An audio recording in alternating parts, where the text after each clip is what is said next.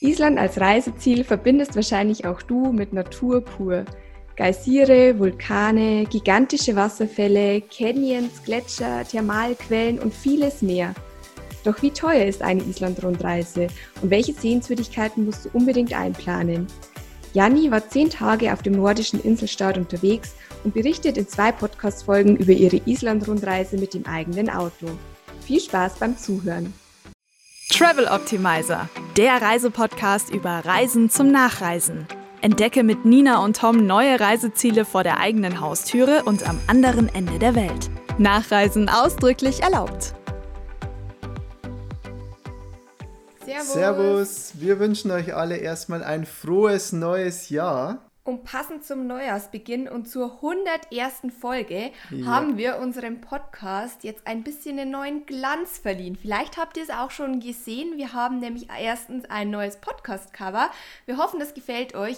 Und vielleicht habt ihr es auch gehört, ein neues Podcast-Intro.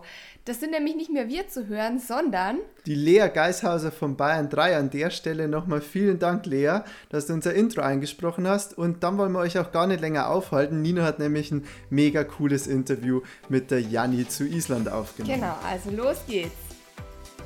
Servus zu einer neuen Podcast-Folge. Wir entführen euch heute in ein ganz besonderes Land, nämlich nach Island. Ihr habt es ja schon im Intro auch gehört. Und wir selbst waren aber nicht dort, aber sind schon ganz gespannt, was unser Interviewgast Janni von ihrer zehntägigen Island-Rundreise berichtet. Hi Janni, schön, dass du dir Zeit nimmst. Hi. Für alle, die dich noch nicht kennen, folgt jetzt eine kleine Vorstellung. Janni ist bekannt unter dem Instagram-Namen Jannis View und auf Instagram inspiriert sie über 100.000 Menschen mit ihren Reisen, mit ihren Rezepten, Do-it-yourself-Projekten und Sportroutinen. In den Story Highlights hat Janni übrigens auch die Islandreise abgespeichert. Also es lohnt sich auf jeden Fall, dort mal vorbeizuschauen. Und ihr findet dort nämlich auch wunderschöne andere Reisebilder und mega informative andere Story Highlights von ihren Reisen. Beispielsweise warst du ja auch in Südafrika, Borneo, Sulawesi, auf den Philippinen und so weiter. Und 2019 hast du ja sogar ein kleines Sabbatical gemacht und drei Monate, bis dann quasi drei Monate am Stück gereist, richtig? Ja, genau. und wurde jetzt dadurch dann dein Fernweh gestillt durch die dreimonatige Reise? Also ich muss sagen, ähm, dass die Auszeit auf jeden Fall schön war, aber dass ähm, mein Fernweh eigentlich noch größer dadurch geworden ist, weil die drei Monate so eine schöne Zeit waren und man sich auch so an das Reisen gewöhnt. Daher würde ich das auf jeden Fall gern nochmal ähm, wiederholen. Mega cool. Also es folgen auf jeden Fall auch die nächsten Jahre noch ganz, ganz viele Reisen. Ja, auf jeden Fall. Mehr Infos zur Island-Rundreise findet ihr übrigens dann auch auf Jannis Blog. Ähm, ich verlinke euch das auch gerne in den Show Notes, jannisview.com. Oder ihr könnt natürlich auch gerne auf der Übersichtsseite vorbeischauen, auf unserem Blog www.traveloptimizer.de. Dort haben wir euch die Route, die euch Janni jetzt vorstellt und auch die allgemeinen Reisetipps nochmal zusammengefasst. Island hat ja einiges zu bieten und deshalb haben wir ähm, die Highlights und auch die Route jetzt in zwei Podcast-Folgen aufgeteilt. Im ersten Teil geht es dann erstmal um die Fakten zu Island, sprich, wann ist die beste Reisezeit, was kostet eine Island-Rundreise und wie geht man überhaupt die Routenplanung an. Und Janni verrät uns auch schon die Highlights zu Reykjavik, dem Westen und dem Norden von Island. Und im zweiten Teil geht es dann weiter mit den Highlights im Osten, im Süden und im Hochland. So, bevor wir jetzt lange um den heißen Brei rumreden, würde ich sagen, legen wir gleich mal los und zwar mit den Fakten zu Island. Für alle, die jetzt auf der Landkarte oder auf der Weltkugel nicht ganz genau einordnen können, wo Island überhaupt liegt, vielleicht kannst du da kurz weiterhelfen, Janni. Klar, also geografisch gesehen gehört Island zu Nordeuropa und ist ein Teil von Skandinavien, wie zum Beispiel auch Norwegen. Geologisch gesehen gehört Island gleichzeitig zu Europa und Nordamerika. Das ist hier eine Besonderheit, denn die Kontinentalgrenze verläuft einmal mitten durch die Insel und dadurch kommt es dort eben auch zu so einer hohen vulkanischen Aktivität. Mhm. Und wie lange fliegt man jetzt von Deutschland aus nach Island? Also es gibt auf jeden Fall Direktflüge von Deutschland aus, zum Beispiel von Frankfurt, so sind wir geflogen und es dauert circa dreieinhalb Stunden. Manchmal sind die Direktflüge ähm, recht teuer, da muss man einfach ein bisschen ähm, vergleichen und schauen. Ansonsten gibt es noch eine günstigere Alternative, wenn man eben zum Beispiel mit Zwischenstopp über London fliegt. Mhm. So kann man dann zum Beispiel auch von Stuttgart aus oder eben von kleineren Flughäfen direkt nach Island kommen, wenn man einen Zwischenstopp einplant. Okay, aber dreieinhalb Stunden ist jetzt eigentlich echt nicht lange. Das heißt, es lohnt sich jetzt auch mal für eine Woche ganz gut. Genau, also nach Island kann man auch gut, gut einen kürzeren ähm, Trip machen, aber ich würde mindestens eine Woche empfehlen, weil die Insel wirklich viel zu bieten hat und man es einfach sonst nicht schafft, alles anzuschauen. Und wann ist jetzt eigentlich die beste Reisezeit für Island? Es ist ja schon sehr, sehr nördlich. Also ich kann mir vorstellen, dass da auch sehr kalt wird dann. Also die Frage ist tatsächlich ähm, gar nicht so leicht zu beantworten. Mit der habe ich mich auch ziemlich lange beschäftigt. Und es gibt auch gar nicht die perfekte Reisezeit, weil man Island grundsätzlich das ganze Jahr über bereisen kann. Und ähm, ja, welchen Zeitraum man wählt, das hängt eben auch von den persönlichen Vorlieben ab und was man auf der Insel unternehmen möchte. Es gibt natürlich keinen richtigen Sommer wie bei uns oder im Süden, dass es richtig heiß wird. Also es ist auch im ähm, Sommer oftmals kühl. Es kann natürlich, wenn die Sonne rauskommt, auch mal warm werden, sodass man auch die Shorts und die T-Shirts auspacken kann. Aber wir hatten, also wir waren im August dort und hatten dann trotzdem mal Tage, da hatten wir gerade mal fünf bis sieben Grad. Also sollte man auf jeden Fall warme Kleidung einpacken und äh, eben nicht mit einem Sommer, wie wir ihn hier in Deutschland haben, rechnen. Okay, aber im und, Winter hat es dann auch ordentliche Minusgrade. Also da sollte man dann die richtig dicken Jacken einpacken, oder? Genau, also ich war jetzt selber noch nicht dort im Winter. Wir haben uns eben für die Sommerzeit entschieden, weil man einfach mehr unternehmen kann auf der Insel. Also im Sommer sind eben die meisten Straßen geöffnet, sodass man auch einmal die Ringstraße rund um die Insel befahren kann. Im mhm. Winter sind oftmals viele Straßenabschnitte gesperrt, weil einfach die Wetterverhältnisse ähm, so sind, dass die Straßen nicht mehr befahrbar sind. Und ähm, vor allem auch das Hochland kann man im Winter gar nicht befahren. Das sind ja keine richtigen befestigten Straßen, sondern eigentlich nur nicht mal Schotterpisten, sondern einfach nur wildes Gelände. Und da kann man wirklich nur in den Sommermonaten hin. Also sollte man sich vorher einfach überlegen, welche Teile von Island man sich anschauen möchte und demnach mhm. dann entscheiden, zu welcher Jahreszeit man dorthin geht. Okay, also ich habe für mich jetzt abgespeichert, wenn ich nach Island reisen möchte, dann doch lieber im Sommer. Genau, der Sommer bringt eben auch noch den Vorteil mit, dass die Tage einfach viel länger sind. Also mhm. ähm, im August, als wir dort waren, ist einfach bis 12 Uhr nachts hell und die Sonne geht uh. auch nie richtig unter. Also es bleibt eigentlich die ganze Zeit so in ähm, wie die Abenddämmerung bei uns ist. Und daher kann man halt auch viel mehr unternehmen, weil die Tage einfach länger sind. In den Wintermonaten, je nachdem, wann man dort ist, hat man teilweise nur wenige Stunden am Tag dann noch Zeit, ähm, sich Sachen anzuschauen, weil es ansonsten dann die ganze Zeit dunkel ist.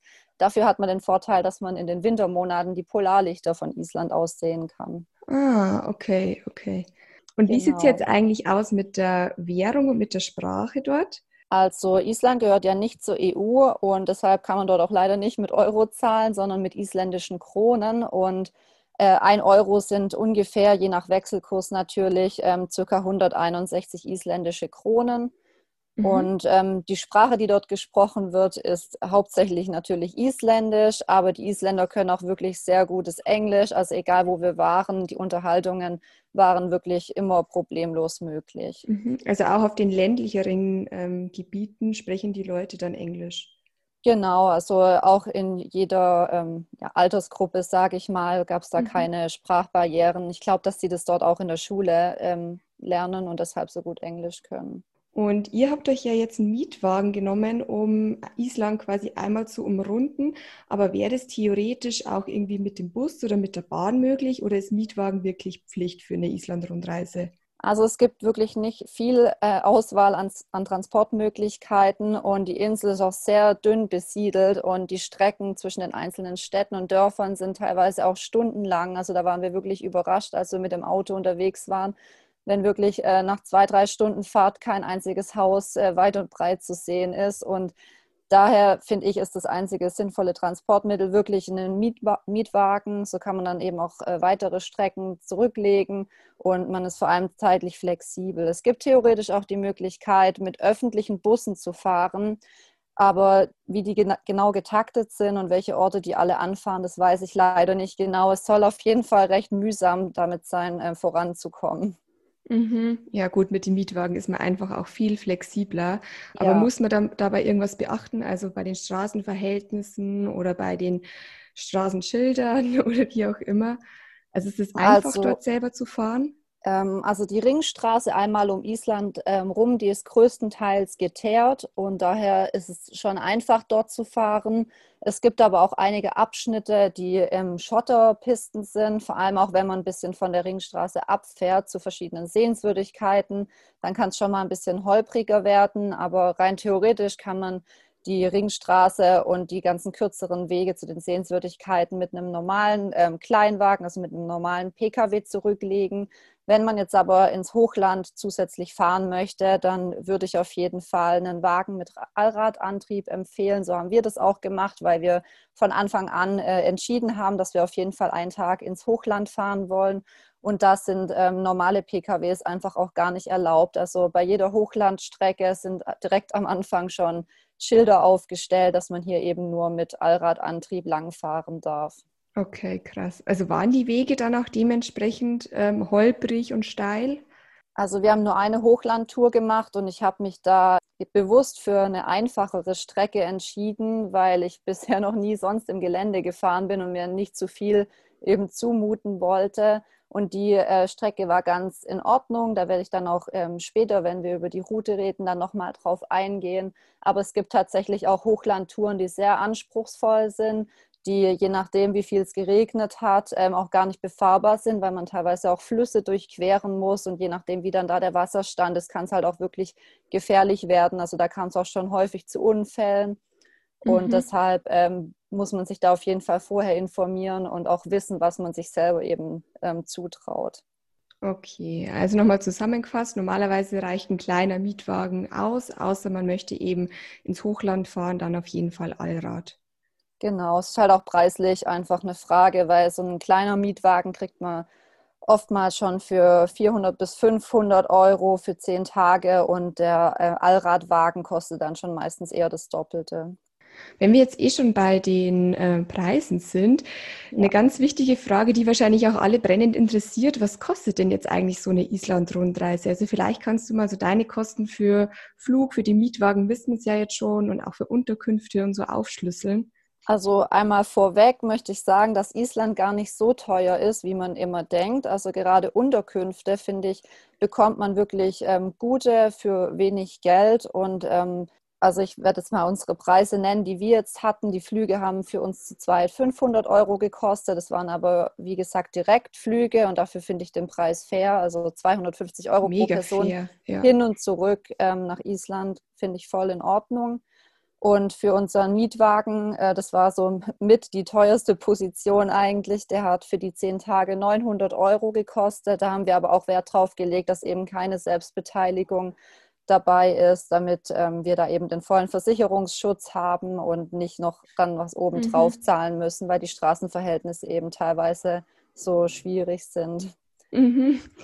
Für Unterkünfte haben wir tatsächlich im Schnitt nur 60 Euro pro Nacht gezahlt was Gut. ich ähm, für zwei Personen und meistens war das Frühstück inklusive. Manchmal hatten wir auch einen Airbnb, da mussten wir uns natürlich dann selber versorgen.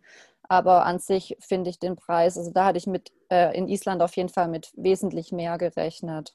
Ja, hätte ich jetzt ehrlich gesagt so gefühlsmäßig ja. auch gesagt, dass Island viel teurer wäre. Vor allem wart ihr ja zur Hauptsaison, oder? Genau, gut, wir hatten jetzt Glück. Wir waren ja sozusagen ähm, während der Corona-Zeit, sage ich mal, als Island gerade wieder die Grenzen geöffnet hat und zwar schon wesentlich weniger los, als sonst in der Hauptsaison dort los ist. Mhm. Aber ähm, ich glaube nicht, dass die Preise sonst so viel teurer sind. Okay, und es waren jetzt gute Mittelklasse-Unterkünfte. Genau, also es war alles teilweise Hotels, teilweise Airbnbs. Wir haben auch mal ein paar Nächte auf einem Pferdehof übernachtet, aber an sich waren die alle top ausgestattet, ähm, alles schön sauber, hübsch eingerichtet, also gute Unterkünfte auf jeden Fall. Natürlich jetzt nicht, also keine Luxushotels oder so. Und wie viel habt ihr jetzt dann insgesamt, also wenn du alles zusammenrechnen würdest, auch mit Essen gehen und ähm, vielleicht auch Eintritten, ich weiß nicht, ob man da bei den Nationalparks und so weiter auch was zahlt. Also was habt ihr da insgesamt ausgegeben dann? Also insgesamt sind wir für die zehn Tage auf 1400 Euro pro Person gekommen. Mhm. Also mit Flügen, Mietwagen, ähm, alle Unterkünfte, dann das Essen für uns äh, beide und Ausflüge haben wir ähm, zwei gemacht. Im Prinzip wir haben eine Whale-Watching-Tour gemacht und einen Reitausflug. Mhm. Und ähm, ja, was eben auch noch dazu kommt, sind natürlich die Spritkosten. Also wir haben insgesamt in den zehn Tagen auch 2700 Kilometer zurückgelegt und dafür sind dann auch noch mal drei, über 300 Euro angefallen. Eine letzte Frage hätte ich noch zu den äh, Fakten, bevor wir dann loslegen mit der Route und zwar zur Einreise. Muss man da jetzt irgendwas Spezielles beachten bezüglich Visum oder auch der Drohne? Also die Einreise nach Island ist ziemlich simpel. Wenn man aus der EU kommt, durch das Schengen-Abkommen, braucht man theoretisch nicht mal einen Reisepass. Es reicht der Personalausweis aus für die Einreise. Und ähm, 90 Tage kann man auch als Tourist aus der EU äh, visumfrei in Island verbringen. Mhm. Und eine Drohne darf grundsätzlich äh, mitgeführt werden, also die muss man nicht vorher anmelden. Es gelten da natürlich ähnliche Regeln wie bei uns in Deutschland, dass man zum Beispiel nicht über Menschenmengen, Autos und Gebäuden fliegen darf. Und in den Nationalparks ähm, ist das Drohnenfliegen tatsächlich auch verboten.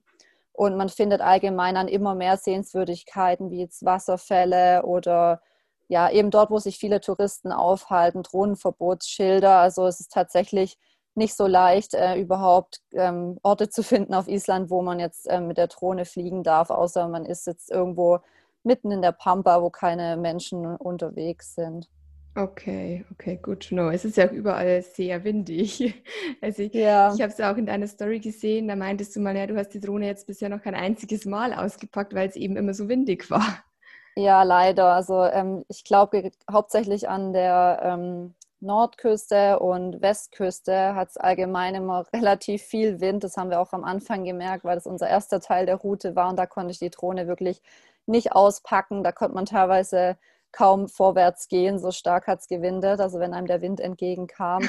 Also die Verhältnisse zum Thronfliegen sind auf jeden Fall nicht so leicht auf Island. Okay, good to know. Dann auf jeden Fall schon mal vielen Dank für die ganzen Fakten zu Island und zu den Reisetipps. Ich würde sagen, jetzt steigen wir mal ein in die Route. Ähm, ihr seid ja gestartet in Reykjavik, also in der Hauptstadt auf Island. Lohnt sich denn da jetzt ein längerer Stopp oder wie lange wart ihr dort?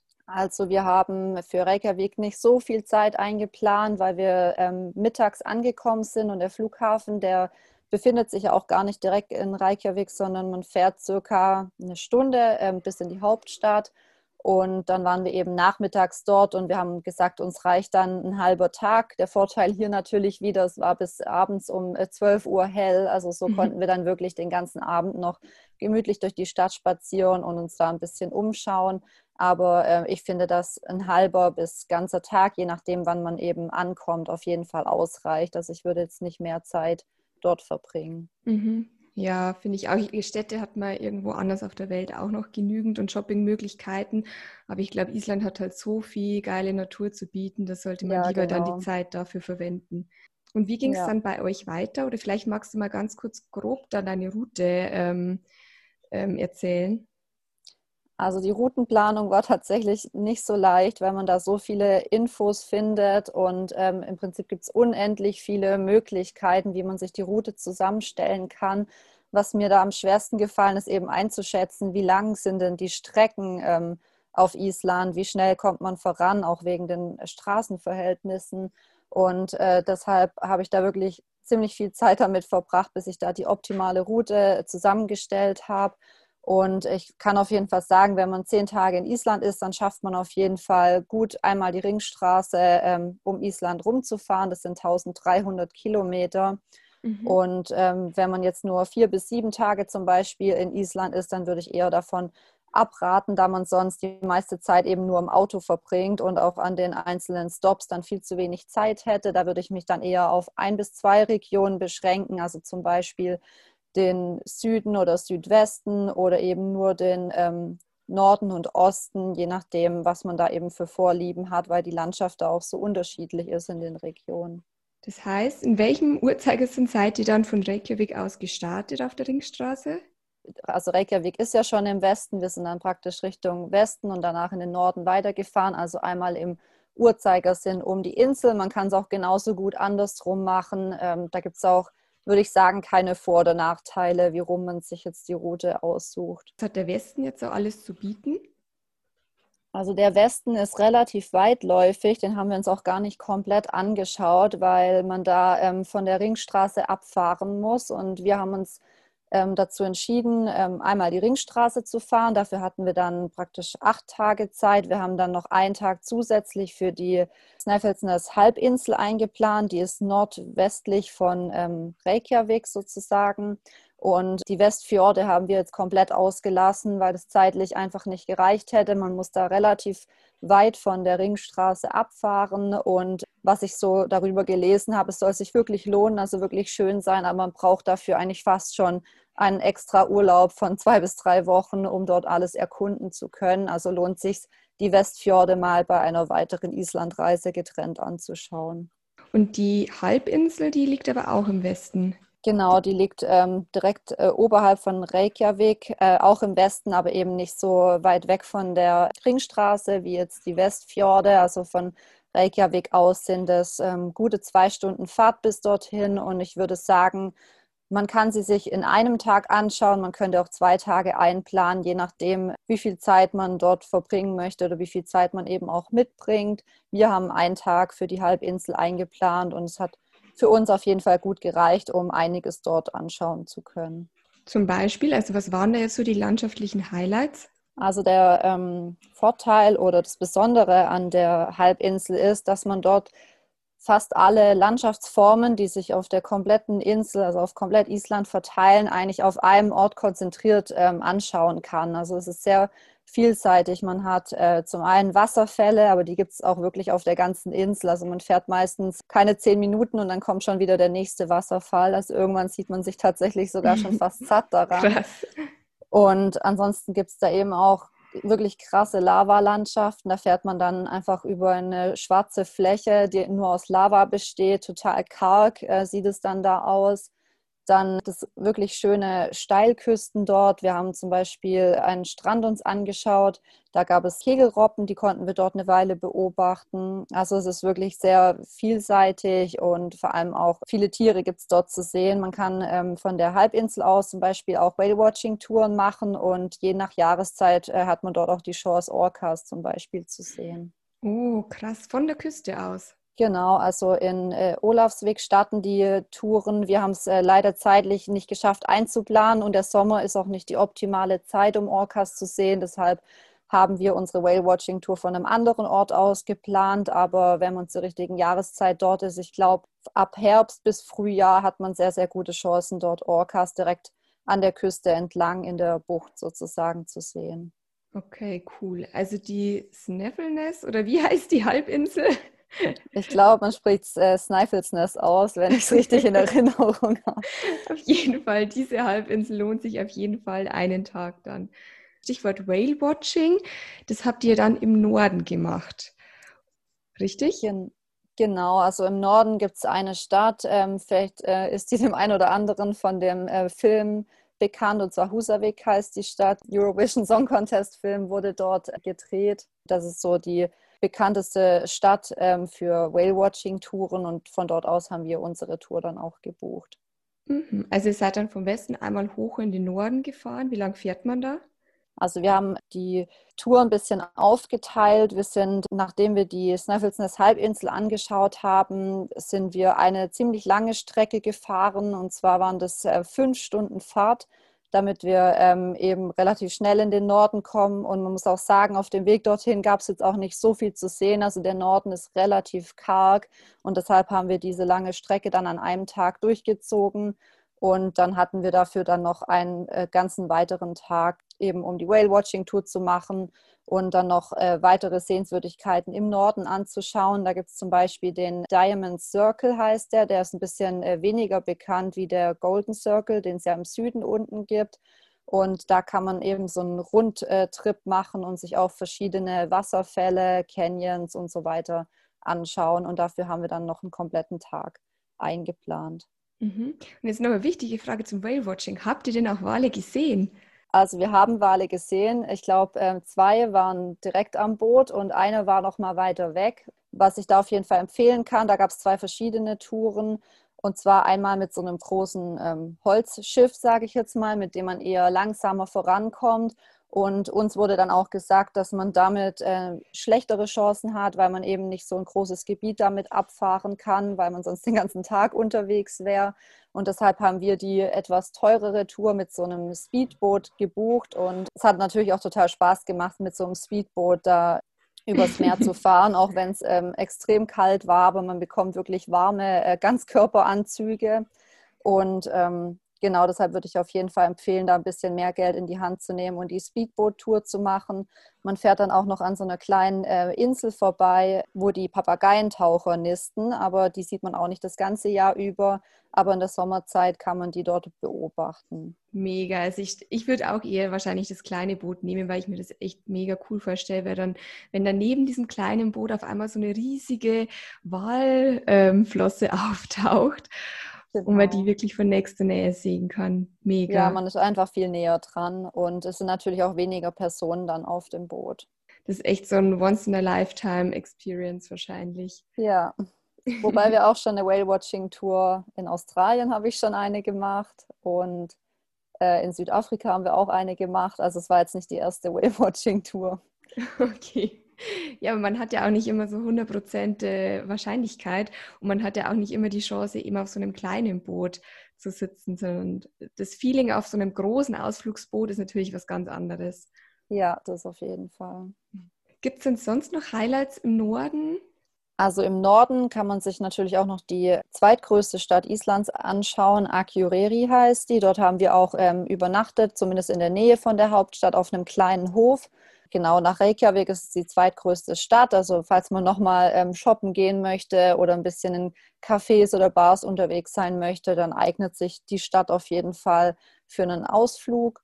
Und ansonsten ist der Norden, wie gesagt, relativ karg, aber es gibt ähm, sehr viele schöne Fischerdörfer oben an der Küste entlang, wo man ähm, einkehren kann. Da gibt es ein paar nette Restaurants. Man kann wirklich sehr gut Fisch essen dort oben. Mhm. Und äh, eben die Whale-Watching-Touren werden von verschiedenen ähm, Städten aus durchgeführt. Wir sind jetzt übrigens dann so ungefähr bei Tag 4 von deiner zehntägigen Route, richtig? Genau. Am genau, Tag 4 also, geht es dann weiter Richtung Osten. Aber es ist echt krass, was ihr allein in den vier Tagen laut deinen Erzählungen jetzt schon alles erlebt habt.